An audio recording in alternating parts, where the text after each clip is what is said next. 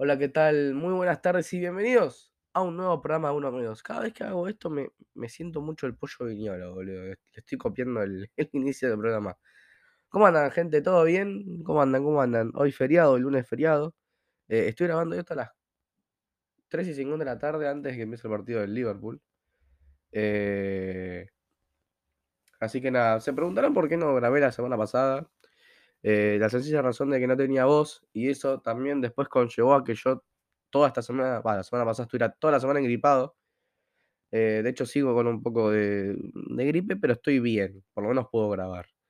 Este, así que nada, bueno, vamos a arrancar, ¿no? Como siempre, vamos a pasar repasar los resultados, eh, las clasificaciones, los puestos, la tabla como quedó la tabla, y después analizar los partidos que respectivamente tendríamos que ver, ¿no? Así que nada, gente, espero que, que la hayan pasado bien en, esta jornada de, de fútbol argentino, ¿no? Que tuvimos. Eh, van con un segundo, acá está. Bueno, vamos con los partidos eh, que tuvimos. La fecha arrancó el jueves con Godoy Cruz ganándole 2 a 0 al Dosivi. Después tuvimos la victoria del líder Atlético Tucumán que le ganó 1 a 0 a Central Córdoba. Y el empate 1 a 1 entre Colón y Arsenal. El día viernes, Huracán le ganó 4 a 1 a Sarmiento. Platense le ganó 3 a 1 a Banfield. Y Patronato le ganó 3 a 2 a San Lorenzo. El día sábado, Rosario Central le ganó 3 a 1 a Barraca Central. Defensa y Tigre empataron 0 a 0. Lanús e Independiente empataron 1 a 1. Y River goleó 4 a 1 a Newell's. El día domingo, el día de ayer, Vélez y Gimnasia empataron 1 a 1. Estudiantes le ganó 1 a 0 a Talleres de Córdoba.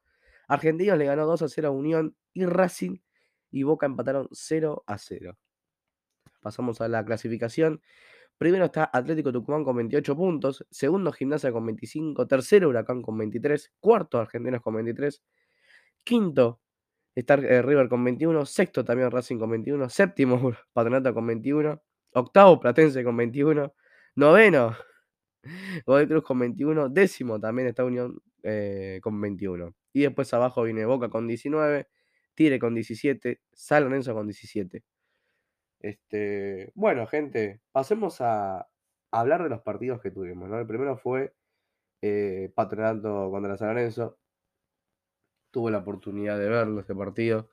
Este, San Lorenzo formó con Batalla en el arco, Gatoni, Zapata y Hernández, línea de tres. Elías, Méndez, Martegani y Nicolás Fernández Mercau en esa especie de, en esa línea de cuatro. Y arriba jugaron Ceruti, Bombergar y Adam Vareiro. Bombergar jugó de 8 eh, y Ceruti por izquierda. Eh, ya van a entender por qué digo esto.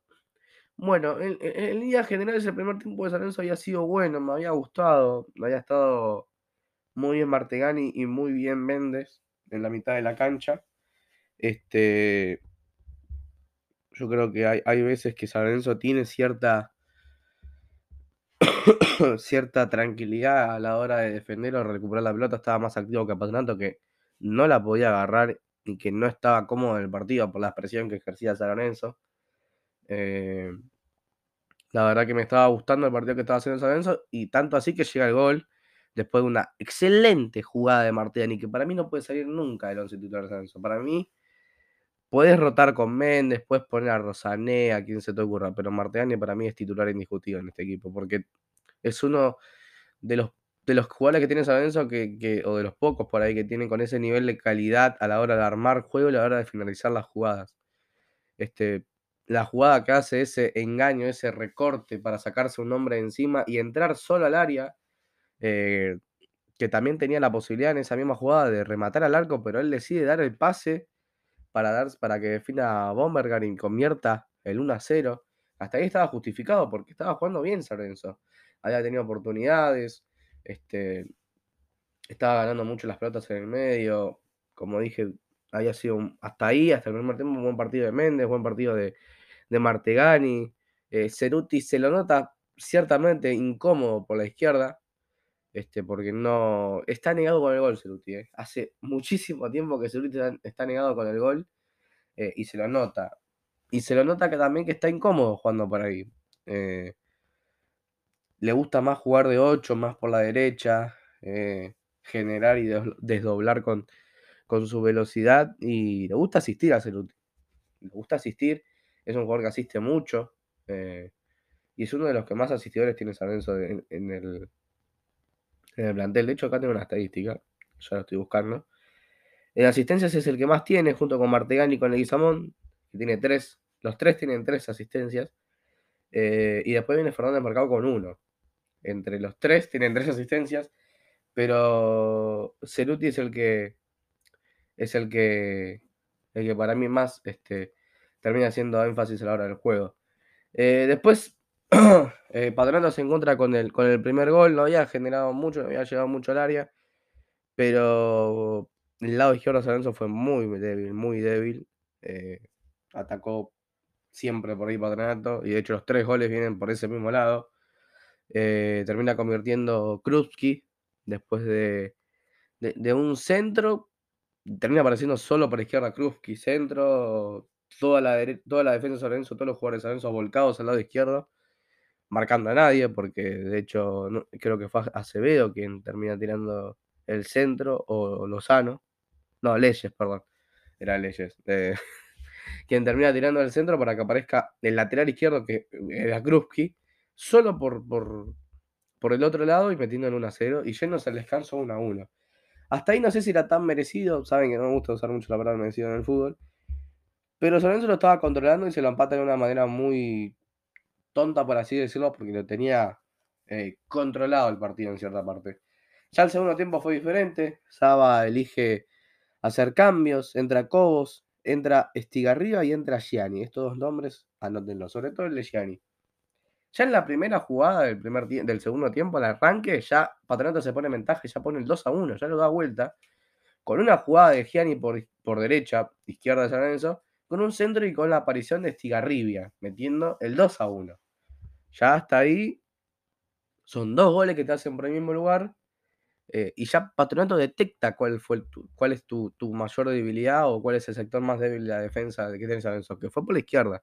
Y fue donde eligió atacar, y eligió poner a armas, eh, sobre todo a la de Gianni, eh, para, para lastimar y para, para generar chances de peligro, que de hecho la primera que tiene la termina metiendo un centro y termina haciendo gol Estigarribia. Y no solo eso, sino que al poco tiempo, a los tres minutos del segundo tiempo, se termina, se termina poniendo 3 a 1 Patronato con un gol de Gianni y esta vez el pase fue de Estigarribia, ¿no? El mismo lugar. Estigarribia desborda, pase atrás por la, por, la, derecha y termina apareciendo Gianni con un taco y metiendo el 3 a 1. Un golazo de Gianni, que fue la figura del partido. Eh, entró y cambió no solo la actitud, sino el juego de Patronato. Porque no solo que asistió, sino que también mete un gol. Eh, Jugó muy bien Gianni. Entró, hizo todo bien. Todo bien. Después el partido entra en un. En un poco de bacle, si bien San lo fue a buscar y de hecho termina descontando con un gol en contra de Nico Castro, que es totalmente insólito el gol en contra de Nico Castro, eh, porque quiere cabecear y yo creo que quiere cabecear para su arco, pensando que está el arquero o pensando que la pelota se iba a ir más arriba, eh, y no se dio cuenta que el arquero estaba al lado y que cabeció muy despacio y la pelota se termina metiendo, ¿no? Se termina colando en el arco. Eh, hasta ahí todo bien, después Alonso no tuvo grandes oportunidades, el segundo tiempo fue malo, malo porque después lo que hizo Patronato fue cerrar la ventana, dijo, bueno, acá no se juega más, y no se jugó mucho. Eh, así que el partido termina redondeando un buen primer tiempo de San Lorenzo, no digo un excelente, pero sí un aceptable primer tiempo con un flojo arranque del segundo tiempo y que le costó muchísimo, muchísimo poder levantarlo, este, al punto de que necesitó una equivocación para poder descontar el partido. Este, segundo partido que pierde Insúa, ¿no? En su ciclo como San en su segundo ciclo como DT de San Lorenzo. Eh, este sí me deja dudas, ¿no? Porque sacó al que probablemente mejor estaba jugando, uno de los que mejor estaba jugando, que era Martegani. Eh, y estando perdiendo, saca a un central para poner a un central. Eh, y después terminó jugando. Lo saca a Mercado. Algo que no. Que no entendí por qué lo terminó sacando a Mercado. Eh, porque si es algo, lo que necesitas justamente es poder ofensivo. Y vos te lo estás sacando poniendo a Campi. Este, así que nada, bueno. Lo metemos en el partido de, de Independiente de Lanús. Este no lo vi mucho, no les voy a, no les voy a decir, vi los goles. Eh, lo tenía puesto, pero no le estaba prestando mucha atención. Perdón, eso es error mío. Eh, Álvarez, eh, Independiente formó con Álvarez en el arco, Vigo, Barreto, Inzarrual y Rodríguez, Batallino, Romero, Soñora, Pozzo, y arriba Leandro Fernández y Leandro Venegas. Bueno. Independiente había hecho un buen partido con River, ¿no? Lo había incomodado en cierta parte de River, le había generado ocasiones. Lo podía haber llegado a ganar tranquilamente, pero terminé ganando River con un gol de Matías Pérez en el último minuto. Lo que me pasa con este Independiente fue que no sé qué, qué, pasó, que se olvidó todo lo que hizo el, el, el, el, domingo pasado con River. No lo puedo, no, es como que no lo terminé de entender. Ante un rival claramente más débil, Lanús está último en el campeonato. Eh, está último, de hecho, con, con la victoria salía de, de, de, esa última posición y no la pudo conseguir. Eh, un equipo muy, muy, muy pasivo, muy mal, uno mal defensivamente.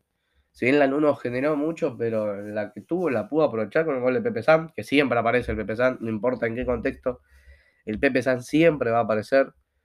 Eh, en el primer tiempo, los 19 minutos del primer tiempo, ya estaba ganando a 0 Lanús. Eh, no sé si merecido, no sé si para hacer mucho, pero ya estaba ganando.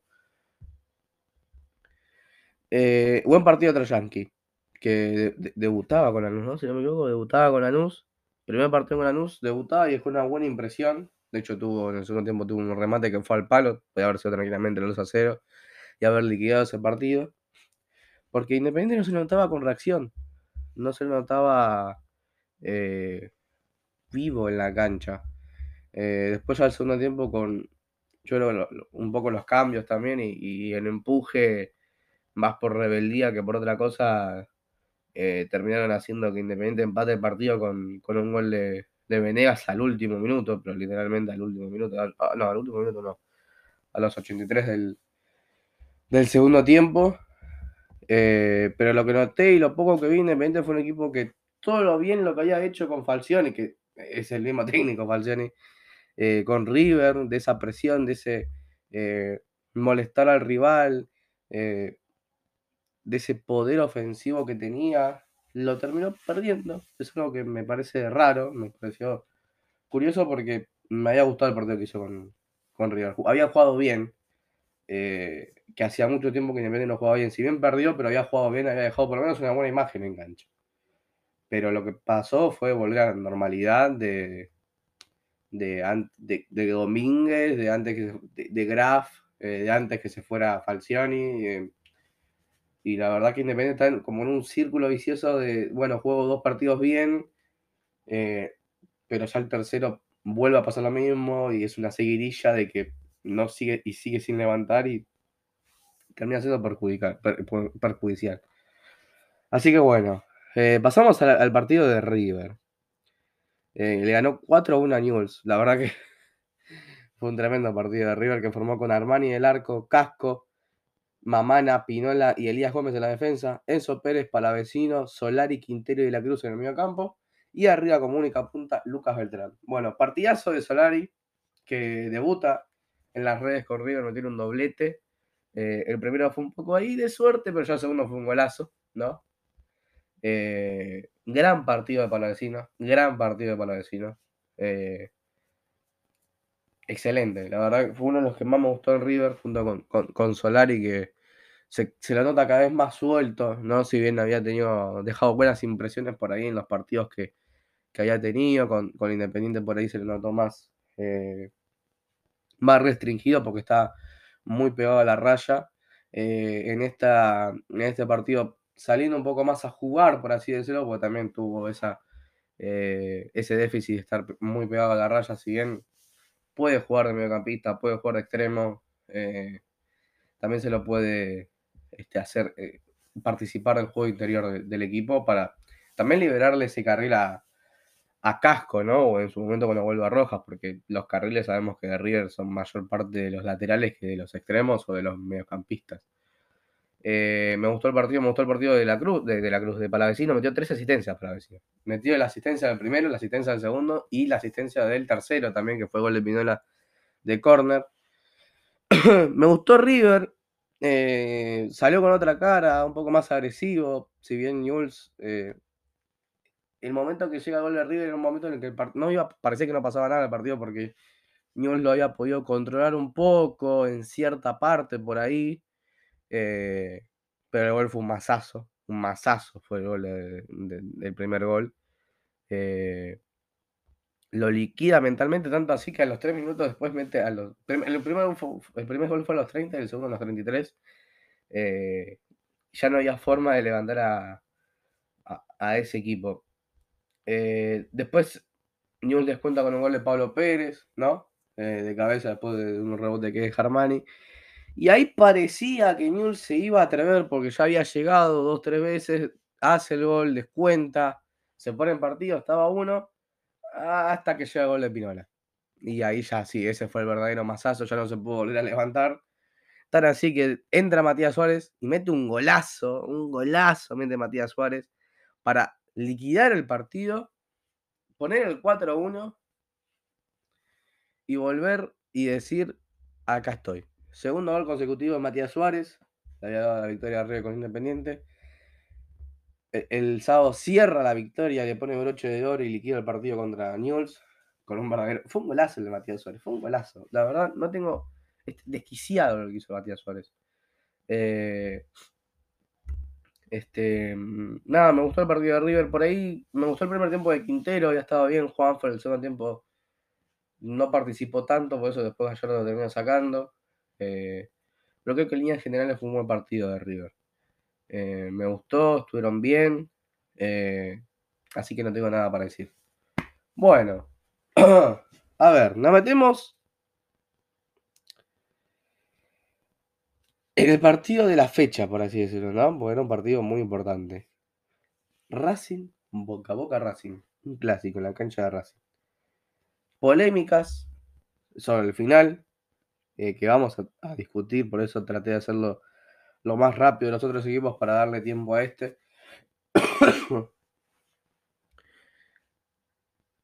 Racing formó con Arias en el arco que volvía después de, muchísimo tiempo sin poder atajar por la lesión. Mura, Galván, Insúa y Mena en la defensa. En el mediocampo, Moreno, Alcaraz y Miranda. Y arriba, Copetti, Auche y Rojas. Y Boca formó con Rossi en el arco, Adpíncula, Zambrano, Figal y Fabra. En el mediocampo, Pallero, Varela, Paul y Oscar Romero. Y arriba, Villa y Benedetto. Bueno, si yo tengo que dar una descripción de lo que fue, sobre todo el primer tiempo, yo creo que si tengo que decir baile me quedo corto, ¿no? Eh, ya en la primera jugada del, partido, eh, apenas arranca el pitazo inicial, sacan del medio, ya Racing ya genera una ocasión de, gol, eh, de peligro, que termina en corner a los 10-15 minutos del primer tiempo. Y ya te diste cuenta de cómo salió Racing a jugar ese partido, ¿no? Eh, Racing lo pasó por arriba, Boca. Tanto en el juego, como era de esperarse, como en la actitudinal. Yo creo que el partido de Boca estuvo mal planteado desde el parado inicial. Porque en los últimos partidos Romero, hasta con Agropecuario, vino jugando por izquierda, por derecha, como si fuera un win, ¿no? Una especie de win. Y. y Batalla lo, decide poner eh, en el medio para terminar marcando esa. Eh, para terminar marcando a Aníbal Moreno, ¿no? Para que Racing no, no tenga juego saliendo con él. Después puso a Villa a marcar a Mena, ¿no? Por derecha, Villa por derecha, sabemos que no es tan infusivo como puede ser. Eh, no es tan contundente como puede ser por, por, izquierda. Y dejó la banda derecha de Racing, a Mura lo dejó libre a su merced, ¿no? Así que ese tándem que, que, puse en Twitter de, de Mura, Miranda y de Rojas, se hizo lo que quiso por ese lugar. La banda derecha de Racing hizo lo que quiso por ahí. Porque no entiendo. A ver, si vos querés marcar al 5, vos tranquilamente puedes poner a Benedetto, que tape la salida con el 5 y dejar que los centrales avancen hasta cierto punto, ¿no? Y con eso te ahorras que Villa esté tapando a Mura y que Rojas, eh, que Rojas, que Romero esté tapando a Mena. Así ya tienen los laterales descubiertos. Yo, eh, yo. Los equipos que juegan con los laterales lanzados, normalmente juegan con los dos laterales lanzados, no juegan con uno sí y con otro no, juegan con los dos. ¿Por qué pusiste a marcar a Villa, a Mena y que Mura no lo marque nadie? Porque se hicieron una fiesta, ¿eh? Se hicieron una fiesta por ahí. Todas las jugadas de peligro de Racing, o el 90%, vinieron por ese lado. Porque cuando tenían que jugar con Mena, Mena estaba marcado por Villa. Lo puede marcar bien, lo puede marcar mal, puede generar ocasiones, sí o no. Pero vos tenés un hombre encima del jugador. Ahora, si vos al lateral, a Mura, que tiene asistencia, que tiene gol, lo dejás libre y yo creo que vas a tener un problema. Más sabiendo del buen eh, entendimiento que tiene con Miranda y con Rojas, de los buenos movimientos que hacen los tres. Porque no es que los tres se quedan parados en la misma posición, no, Rojas a veces se tira para el medio, Miranda va para pegado a la raya, eh, o cambian de posición, se, se, van rotando. Eh, es, sencillo, era sencillo lo que había que hacer, era poner lateral, hombre con, con los laterales. Y ahí vos ya te ahorrabas ese, esa, ese peligro que podía generar Racing con los laterales. Que después te lo podía generar, sí o no, eso no se sabe porque no lo hiciste. Porque Ibarra tardó 35 minutos en darse cuenta de que tenía que poner un hombre a marcar a Mura. Como dije, vos te podés ahorrar ese paso de, poner un jugador o de poner a Romero a marcar a, Rojas si solamente hubieses puesto a Benedetto más atrasado vigilando esa salida de, de Moreno. Nada más. Pero después de todo fue Racing dominando el partido, teniendo jugadas de peligro. La más clara para mí fue la de Miranda, que te termina sacando a Rossi al córner. Eh, fue increíble esa porque fue una muy buena jugada, centro, por izquierda, la baja, eh, Copetti de cabeza se la deja servía, le abre todo el espacio a Miranda para que defina y la termina sacando a Rossi una tremenda tajada, una tremenda tajada. Y Racing volvió a pecar eh, de la falta de efectividad vuelva a pecar de eso. Porque tiene el juego. Pero ya es el segundo partido que Racing empata 0 a 0. Eh, y que se le escapa. Porque eh, no, era un partido para que Racing empate. Era un partido para que Racing gane. Gane 1, gane 2, gane 3 a 0. Tranquilamente se lo podía haber ganado 3 a 0 el primer tiempo. Pero la falta de efectividad que tiene Racing de cara al arco es preocupante. Al punto de haber quedado eliminado de Copa Argentina o de Copa sudamericana o haber eh, dejado que se le escapen puntos importantes por, por eso.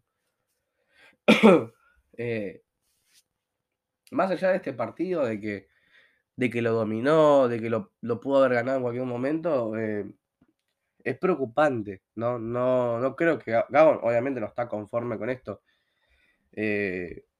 porque jugar tan bien y armar tan bien las jugadas para que después por falta de, puntería o de efectividad vos termines empatando o perdiendo un partido, porque lo, Boca lo podía haber ganado tranquilamente también en las últimas jugadas, eh, eh, es horrible.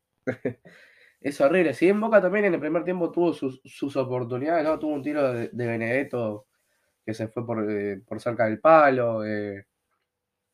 después Racing tuvo problemas, algunos fallos en, salida, Moreno regala una pelota, Galván regala una pelota, eh, también un poco porque Boca se había adelantado un poquitito tal vez, ¿no? Ya en ese tiempo ya Villa estaba marcando a Mura y Benedetto ejercía una mínima, pero una mínima presión sobre Galván y eso terminó siendo un error, un error de Galván, también eh, Romero presionando a, Moreno.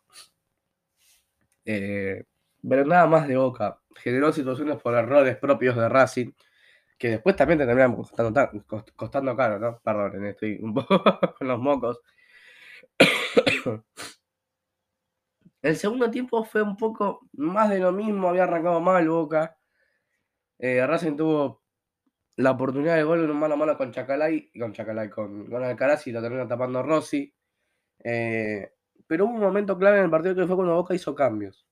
Los cambios de Boca fueron Medina y Langoni. Medina Langoni y Vázquez, ¿no? Que fueron los que más se destacaron porque también entró Rolón, pero no se destacó tanto por ahí. eh, Medina había entrado por, por Pallero, Langoni entró por, por Romero y, bueno, Vázquez por Benedetto, ¿no? Eh, lo bien que entró Medina, lo bien que entró Medina, le dio aire a Boca. Y Langoni también, pero sobre todo Medina, porque a mí Medina es un jugador que a mí me gusta mucho porque tiene una calidad, sabe cubrir la pelota muy bien con el cuerpo, tiene velocidad, tiene traslado, tiene pase. Eh, es un jugador que no le dan tantas oportunidades como merecería. Porque para mí es un, gran jugador eh, a explotar. ¿No? Tiene sus fallas, tiene sus falencias, como todo jugador joven.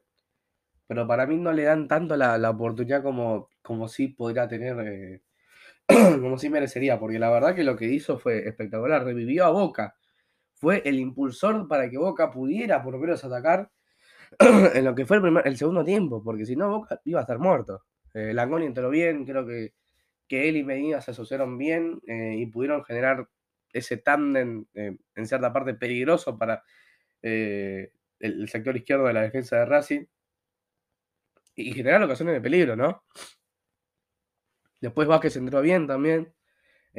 tuvo una, un lateral que la termina bajando y, y termina rematando y atajando áreas. Después tuvo eh, también una que se fabrica la jugada del solo, empieza arrancando, le da el pase y Villa termina rematando y ya termina sacando áreas que fue figura. Las sacras fueron figuras también, ¿eh? sobre todo áreas en el final.